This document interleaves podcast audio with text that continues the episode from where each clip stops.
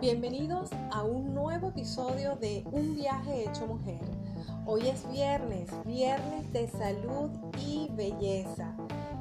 Soy Ingrid Suárez y les traigo un tema maravilloso, un tema que me apasiona, el drenaje linfático. Vamos a conocer acerca del drenaje linfático, sus beneficios y unas recomendaciones que les voy a dejar para no retener ese líquido acumulado en nuestro cuerpo. El drenaje linfático es un tipo de masaje muy suave, es muy ligero, que se aplica sobre el sistema circulatorio con el fin de movilizar los líquidos del organismo y favorecer la eliminación de las sustancias de desecho que se acumulan en el líquido que ocupa espacio entre las células, es decir, esas toxinas eh, que tenemos acumuladas en nuestro cuerpo se logran beneficios que no se obtienen ni con masajes ni con equipos o aparatología. Puede ser un complemento en un tratamiento de celulitis y también para evitar la retención de líquido en todo nuestro cuerpo. Los principales beneficios. Reduce la inflamación, produce relajación, contribuye a mejorar las defensas del organismo, ayuda a eliminar líquidos acumulados en todo nuestro cuerpo, colabora en la regeneración de los tejidos posterior a una cirugía estética.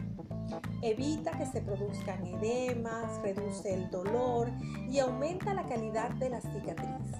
Generalmente yo le envío y recomiendo también cuando se van a realizar algún tipo de cirugía, realizarse dos drenajes linfáticos previo a esa cirugía. El resultado, el beneficio que vas a tener, eh, sobre todo en la recuperación de esa operación. ¿Se puede aplicar un drenaje linfático en el rostro? Sí, es muy beneficioso. Les digo por qué. Primero, que colabora en la parte circulatoria ayuda a descomprimir las bolsas en los ojos, depura el tejido, desde un acné hasta un tratamiento de rejuvenecimiento es eficaz y 100% recomendado. Algunas recomendaciones, ya por último les voy a dejar para no acumular líquidos en nuestro cuerpo. Usar ropa ligera no usar ropa demasiado ajustada, hacer ejercicio de manera regular, caminar, trotar. Si no nos gusta el ejercicio, pues bailar está bien. Evitar permanecer mucho tiempo ni sentadas ni paradas. Tomar abundante agua. Les digo por qué.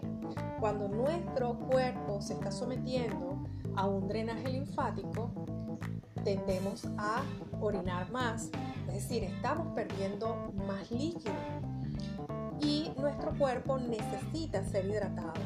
Por eso es que es recomendable hidratarnos suficiente cuando nos estamos sometiendo en este tipo de tratamientos. Evitar el consumo de sal, alimentos muy condimentados o altos en sodio. Comer frutas, comer muy balanceado, eh, vegetales, de manera de que nuestro cuerpo esté 100% nutrido. Bueno, les voy a dejar toda esta información acá.